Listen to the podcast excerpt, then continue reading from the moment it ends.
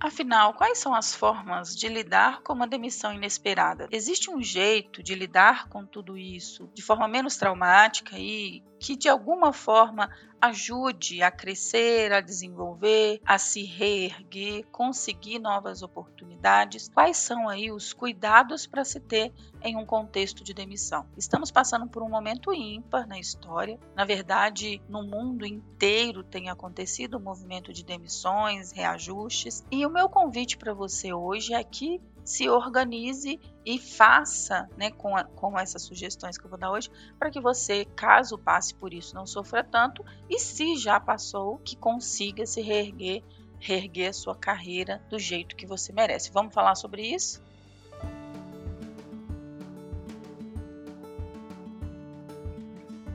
Olá, eu sou a Sheila, eu sou psicóloga e coach. Estou aqui para te dar sugestões, ideias, insights para conseguir ter uma vida muito mais feliz, muito mais leve e realizada. Falando sobre um tema delicado hoje, que é o tema de demissões. Inclusive, falar sobre esse tema veio de um contexto recente, com vários clientes sendo demitidos de seus empregos. Alguns clientes já esperavam, alguns clientes em um contexto de burnout, estresse, muito cansaço e que estavam até querendo que isso acontecesse, mas um número tão grande de pessoas que não faziam ideia que isso ia acontecer e que talvez estejam passando por essa crise pela primeira vez na vida.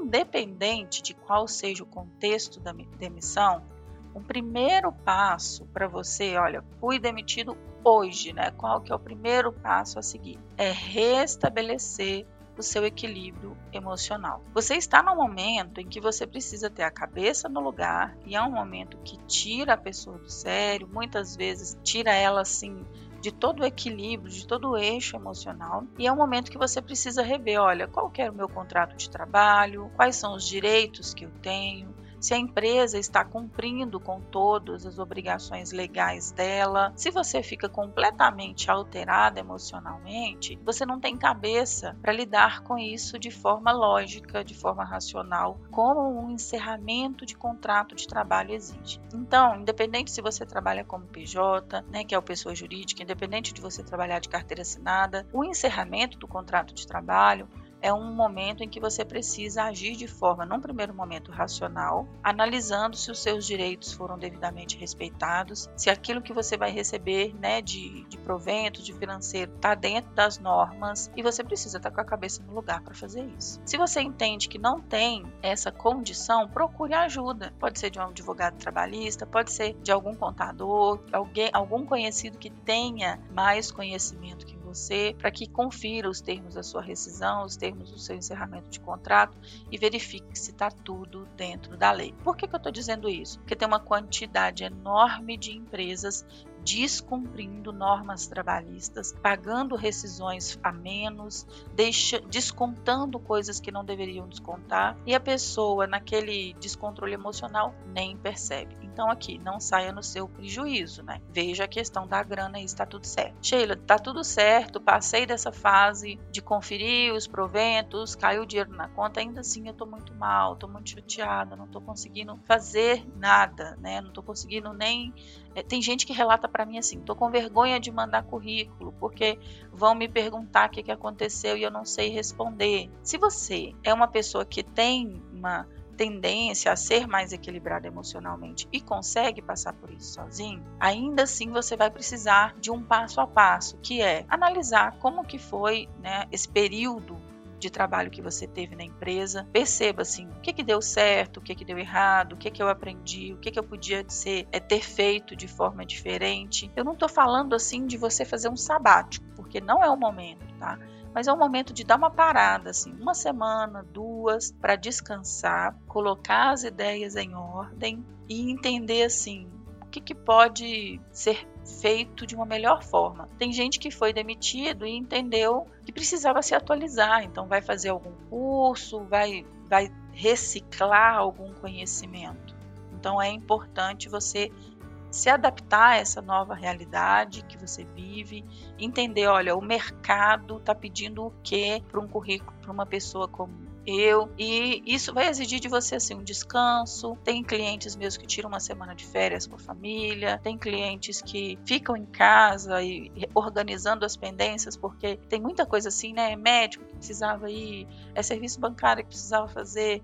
Então, tire um tempo para se organizar, para descansar, colocar a cabeça no lugar e se organizar. Uma vez que você fez isso, você começa com o preparo para a busca de trabalho. Então, tem três coisas muito importantes nessa busca. A primeira delas é atualizar o currículo, deixar o currículo do jeito em que o mercado mais valoriza, deixar o currículo de um jeito mais resumido, com os principais resultados, com as principais competências, se entender que as vagas estão pedindo algum tipo de conhecimento que você não tem é, e é da sua área, faz parte daquilo que você deveria saber, porque tem muita gente que está há 10 anos numa mesma empresa, aquela empresa era uma empresa atrasada em níveis de tecnologia. E aí, quando vai para o mercado, toma um choque, que entende que o mercado evoluiu em um nível que a pessoa não evoluiu. Então, você vai precisar se atualizar, principalmente a nível de tecnologia. Atualize o currículo, se atualize. Uma vez que você fez essa atualização, você vai usar o seu networking,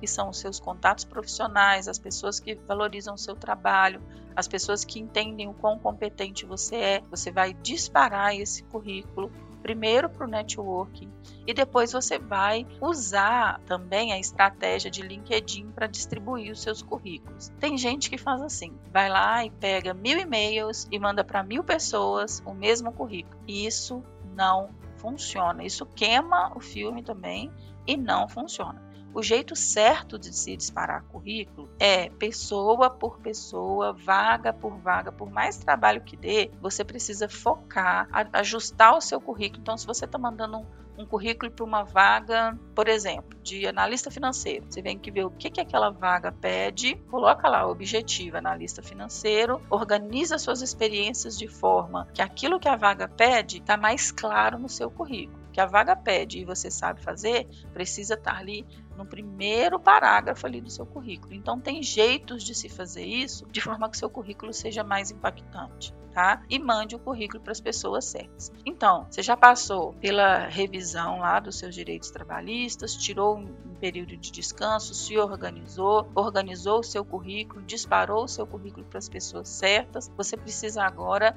entender como se comportar numa entrevista, como dizer na entrevista sobre suas experiências, dizer na entrevista é, como você chegou naquele momento profissional. É importante você ter clareza dos seus pontos fortes, suas habilidades, suas competências, é, você vender com muita transparência aquilo que você realmente é bom em fazer, para que você tenha um novo emprego adequado e ajustado com o seu perfil. Não aceite também qualquer oportunidade.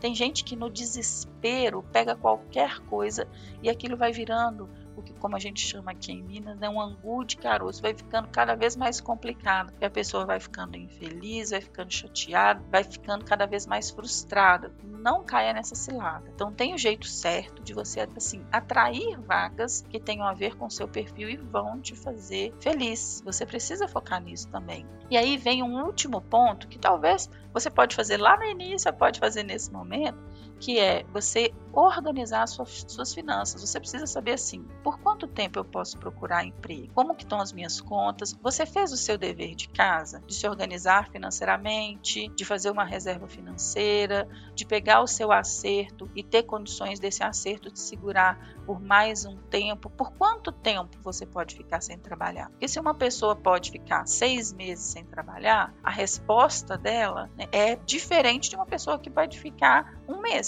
Então, isso hoje, cada vez mais eu vou dizendo para os meus clientes assim: olha, haja como se fosse ser demitido amanhã. Sheila, como é que é isso? Isso não é um, um jeito pessimista de ver as coisas? Não.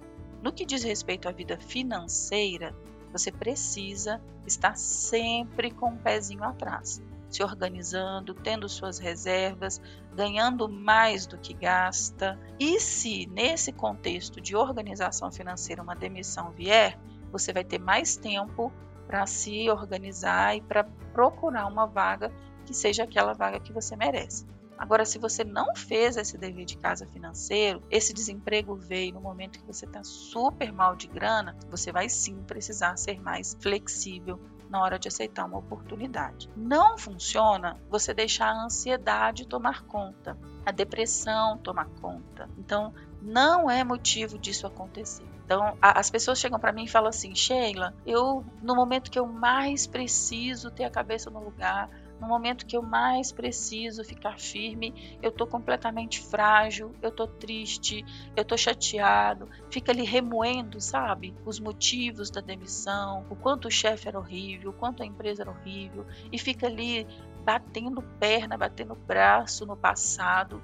E aqui, passou, você vai precisar encerrar esse ciclo, deixar essa empresa para trás e seguir em frente. Você vai levar com você o que de bom aquela experiência te acrescentou, seja em vivência, em experiência, em postura, em segurança. Aquilo que não foi bom, você vai tirar o aprendizado e vai deixar para trás.